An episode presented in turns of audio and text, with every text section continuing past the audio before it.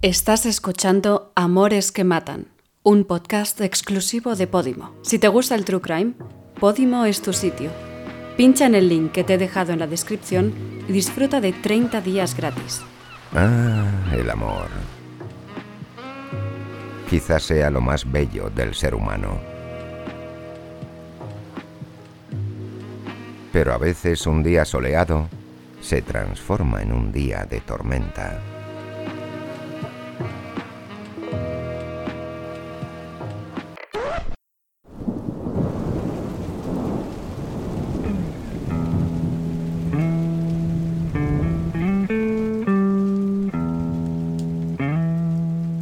En este podcast vamos a hablar de amor. Pero no del amor romántico, sino del otro. Del amor en medio de la tormenta. Del amor de algunas parejas que les ha servido como hilo conductor para cometer crímenes. Bienvenidos a Amores que Matan.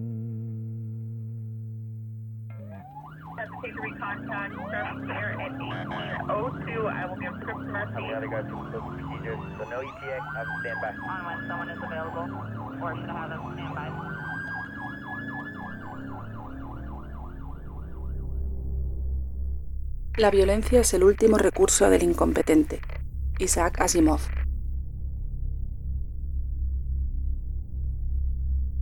...30 de noviembre de 1957... Un joven de 19 años para a repostar en una gasolinera al norte de la ciudad de Lincoln, Nebraska. Cuando va a pagar se encapricha de un peluche y decide comprárselo a su novia.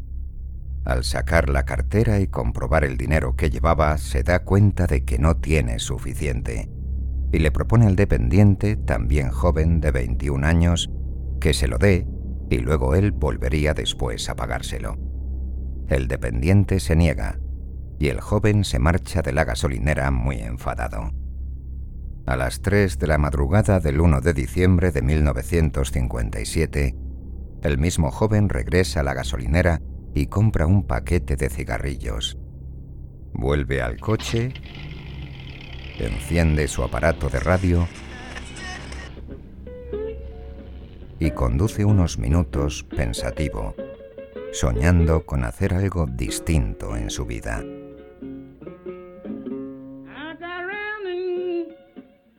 Hasta que decide volver a la estación de servicio. En esta ocasión compra un paquete de chicles y se vuelve a marchar. Pero después de conducir menos de un kilómetro decide volver de nuevo a la gasolinera y deja esta vez el coche aparcado un poco más retirado, con el motor en marcha. Ahora lleva un pañuelo rojo tapándole la cara y un sombrero, y encañonando al dependiente con una escopeta, le obliga a abrir la caja registradora. El dependiente le da el dinero que había en ella, algo menos de 100 dólares.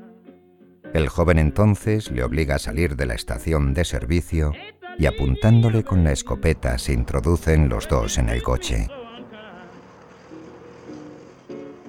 Llegan a un paraje apartado de Nebraska y salen los dos del vehículo.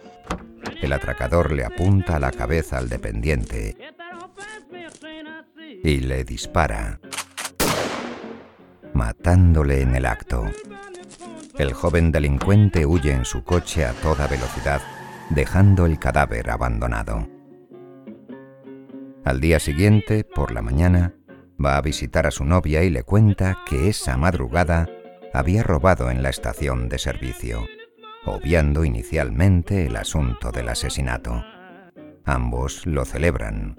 Ese fue el primero de los once asesinatos en los que participaría la pareja en una orgía de sangre que fue sembrando de cadáveres su recorrido en automóvil por los estados de Nebraska y Wyoming. Hoy vamos a hablar de Charles Starkweather y Kerry Lynn Fugate. Soy Arturo López y esto es Amores que Matan.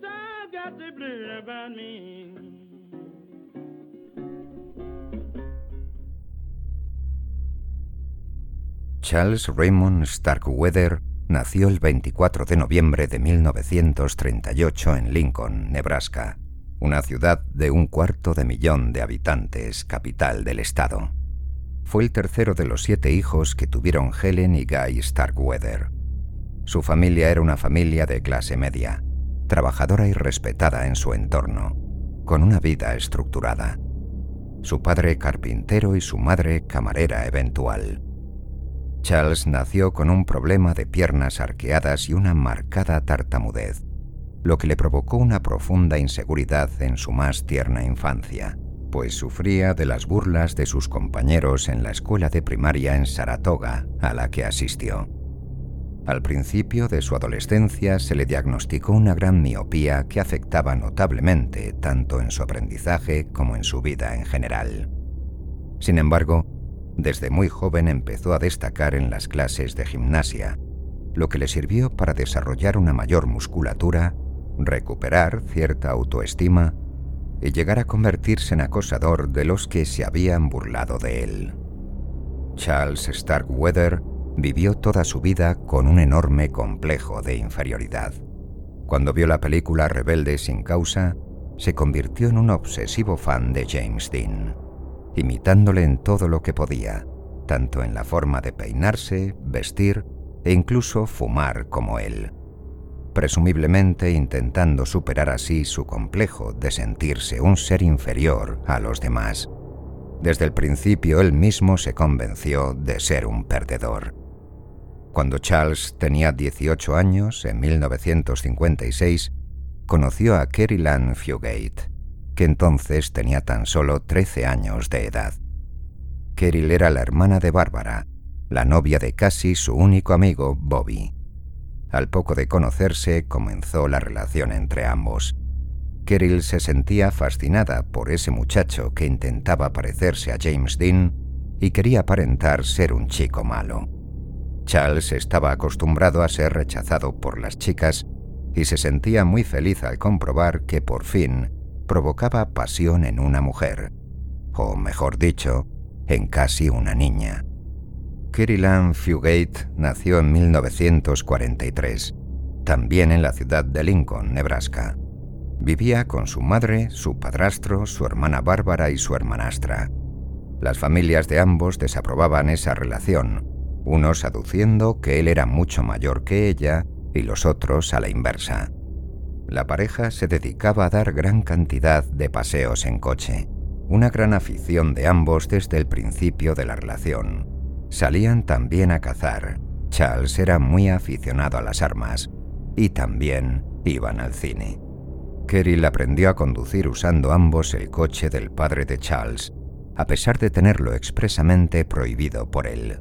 Un día tuvieron un accidente y el padre, Guy Starkweather, terminó echándole de la vivienda familiar después de tener una gran discusión con su hijo. Charles tuvo entonces trabajos de poca importancia, aburridos según decía él, y que a duras penas le alcanzaban para pagar una habitación de alquiler y los muchos regalos que hacía continuamente a su novia Keril. La idea de hacer algo que le reportara más satisfacción personal y sobre todo más dinero empezaba a fraguarse en su mente. Si te está gustando este podcast, recuerda que hay más opciones de True Crime en Podimo. Pincha en el link que te he dejado en la descripción y disfruta de 30 días gratis para descubrir cientos de podcasts como este.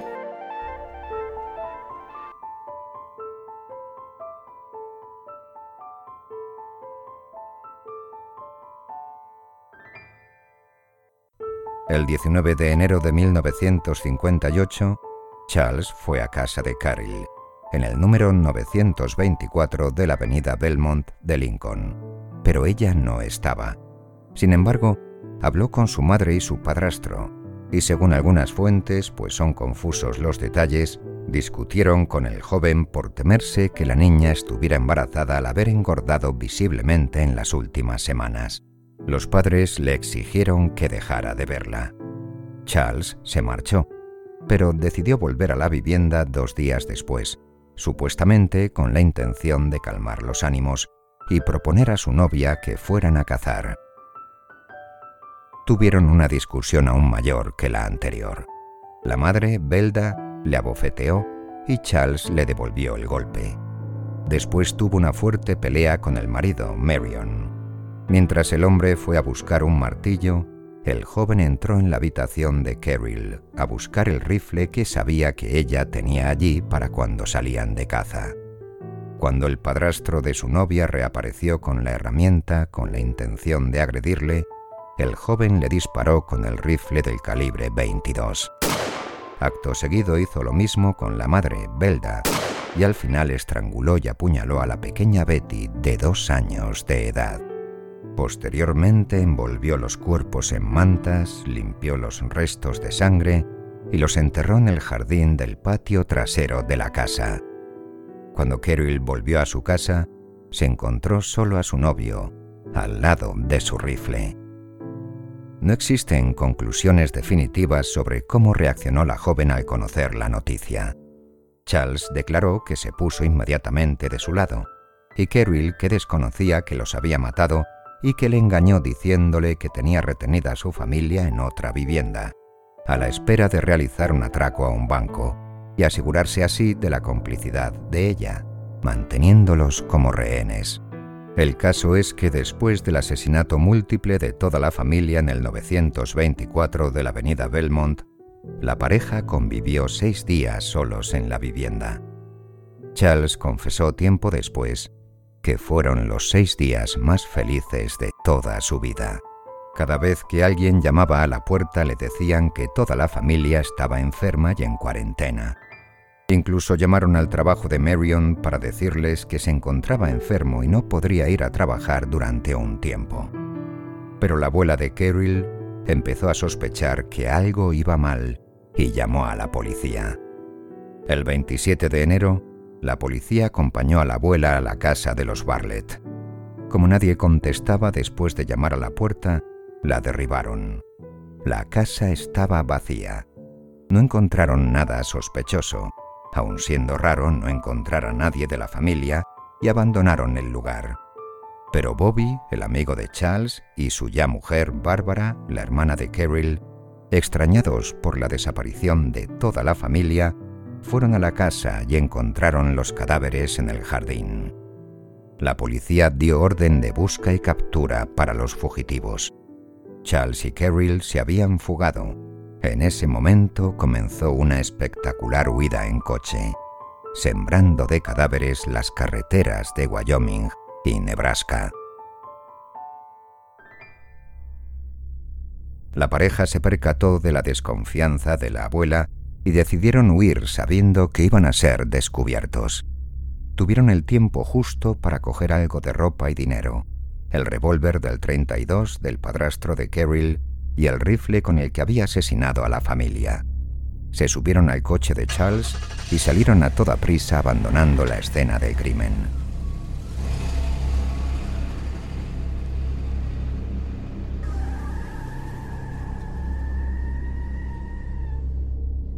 El primer sitio al que se dirigieron fue a la granja de un anciano de 70 años de edad, amigo de la familia Starkweather, llamado August Meyer, en Bennett, una pequeña localidad de menos de mil habitantes a unos 20 kilómetros al sureste de Lincoln. Una zona que Charles conocía muy bien, pues había ido allí varias veces de caza con su padre. El anciano vivía solo en la granja, en un espacio agreste del estado de Nebraska. Los asesinos llegaron a media tarde. Sin mediar palabra, Charles Starkweather cargó su escopeta y disparó en la cabeza al anciano, matándolo en el acto. Nadie sabe el motivo. Charles declaró posteriormente que fue en defensa propia. Se llevaron lo poco de valor que había en la vivienda y se largaron a toda velocidad en el Ford de Charles. Estaba anocheciendo, cuando conduciendo por caminos sin asfaltar, el coche terminó quedando atascado en el barro. Al intentar moverlo, Charles lo metió sin querer en una zanja y al dar marcha atrás rompió la caja de cambios. Tuvieron que abandonar allí el vehículo y llegar caminando hasta una carretera del interior del profundo Nebraska. Después de más de una hora caminando, en la más absoluta oscuridad de la noche, un coche se paró a recogerlos. Ese fue el terrible error de Robert Jensen, de 17 años de edad, y su novia Carol King, de 16. Pagaron cara a su generosidad. Charles obligó a la pareja a dirigirse a un antiguo refugio para tornados abandonado en pleno campo, cerca de la granja del anciano Meyer. Una vez dentro, Charles disparó con su escopeta dos disparos a la cabeza de Robert y un disparo en la espalda de Carol, junto con varias puñaladas. El cadáver del adolescente fue encontrado desnudo de cintura para abajo lo que dio a entender a los investigadores que Charles había abusado de ella antes de asesinarla, aunque éste siempre lo negó. Dejaron los cadáveres en el refugio y huyeron en el coche de Robert. Se dirigieron al barrio rico de Lincoln, con la intención de robar en alguna de sus casas. Eligieron la del empresario Chester Lower Ward cuando entraron en la vivienda se encontraban solas la esposa de Chester, Clara, de 46 años, y la empleada del hogar, Lillian, de 51. Los asaltantes las retuvieron amordazándolas, y después ambas fueron apuñaladas brutalmente. El asesino no dejó con vida ni siquiera al perro de la familia, rompiéndole el cuello. Charles acusaría a su novia de haber sido ella la que propinó las puñaladas a Clara y Lillian la pareja se quedó en la casa familiar esperando el regreso del industrial. Cuando el empresario Chester Lower Ward entraba en su vivienda, sobre las seis de la tarde, sin mediar palabra, Charles le recibió con un disparo de escopeta en la cabeza. Los asesinos se llevaron ropa, joyas y dinero de la vivienda de los Ward y huyeron en el vehículo de Chester, abandonando el estado de Nebraska rumbo a Wyoming. Esa misma tarde encontraron los cadáveres de Robert Jensen y Carol King cerca del pequeño pueblo de Bennett.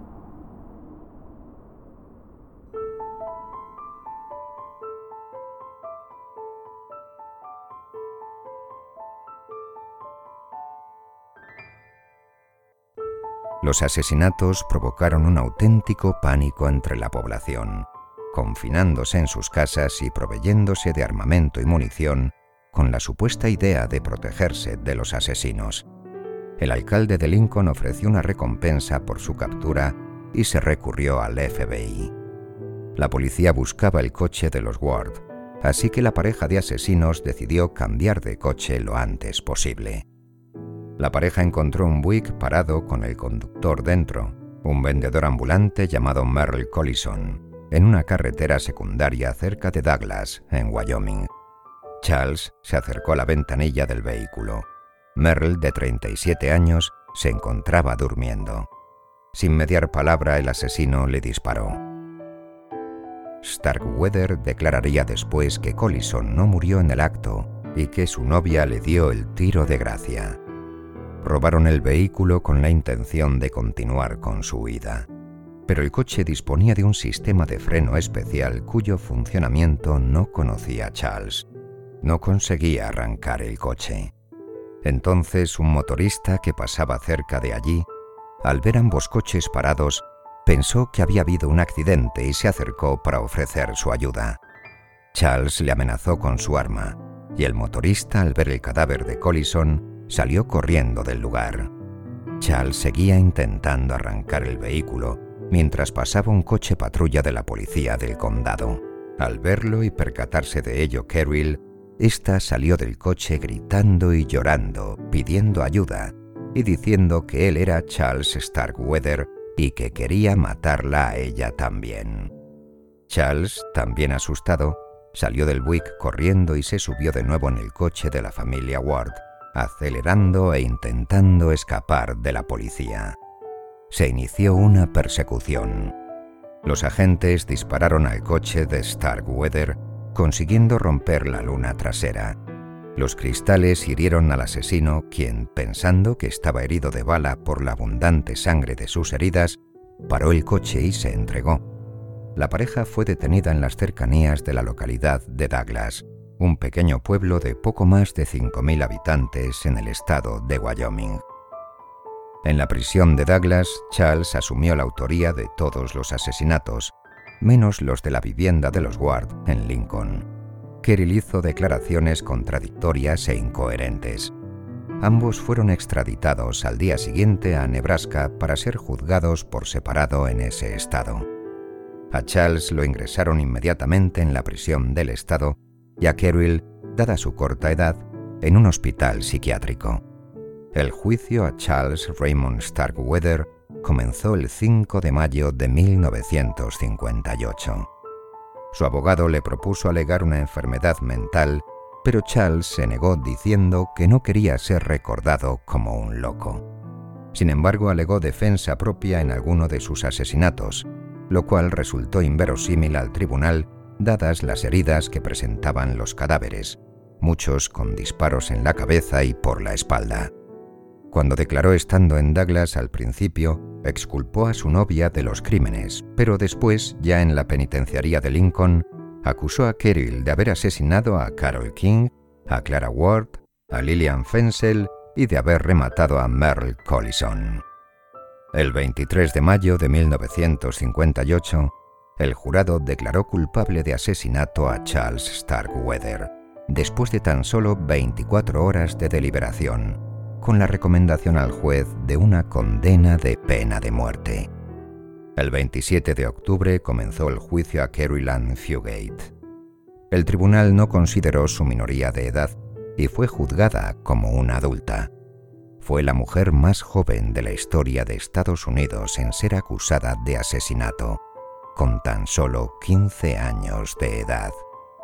La defensa intentó presentar al adolescente como una víctima más de Charles y no como una cómplice, pero no consiguieron convencer al jurado. El jurado la declaró culpable y fue condenada a cadena perpetua. El tiempo que Charles estuvo en prisión, se mostró satisfecho por el reconocimiento que los medios habían dado tanto de sus fechorías como de su propia persona. Se sentía feliz de que por fin era famoso. Los abogados de Charles Starkweather solicitaron, infructuosamente, varias apelaciones y aplazamientos. Finalmente, el asesino confeso fue ejecutado en la silla eléctrica el 25 de junio de 1959. Tenía 20 años de edad. Ann Fugate fue recluida en el Correccional de Mujeres de York, en el estado de Nebraska, su comportamiento, según instituciones penitenciarias, fue ejemplar, lo que le facilitó salir en libertad condicional en junio de 1976, después de haber cumplido 17 años de prisión. Estando ya en libertad, vivió una temporada en el estado de Michigan, se cambió el apellido y después se instaló en la pequeña localidad de poco más de mil habitantes de Stryker, en el estado de Ohio.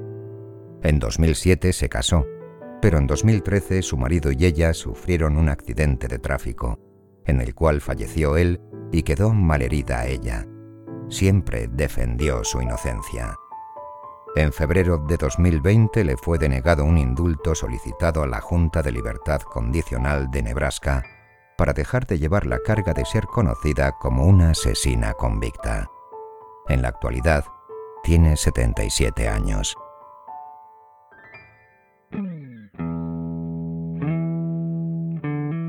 La película de 1994 de Oliver Stone y Quentin Tarantino, Asesinos Natos, interpretada por Woody Harrelson y Juliette Lewis, está inspirada en la vida de Charles Starkweather y Caril Fugate. Bruce Springsteen compuso la canción Nebraska, publicada en el álbum del mismo nombre en 1982, basada también en la vida de esta pareja asesina. Su letra dice así desde la ciudad de Lincoln, Nebraska, con una recortada en mi regazo, cruzando las tierras baldías de Wyoming, maté todo a mi paso. Has escuchado Amores que Matan, un podcast de Arturo López en exclusiva para Podimo.